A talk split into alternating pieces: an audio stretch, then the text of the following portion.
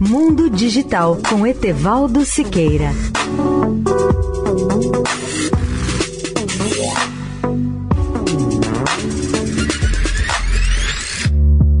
Olá, ouvinte da Eldorado. Uma falha de ignição no foguete propulsor russo levou a uma situação de emergência e preocupações sérias da NASA na estação espacial.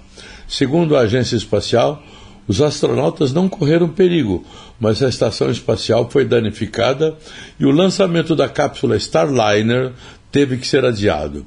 Na sexta-feira, 30 de julho, as autoridades russas afirmaram que a inesperada cadeia de eventos ocorridos na quinta-feira foi causada por uma falha de software que fez a Estação Espacial Internacional girar e levou ao adiamento do tão esperado relançamento da Boeing de sua cápsula espacial Starliner.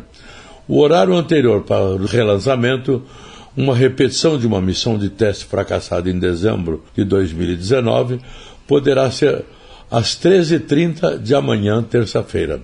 A estação espacial completou cerca de um oitavo de volta em seu eixo quando os controladores terrestres recuperaram o controle.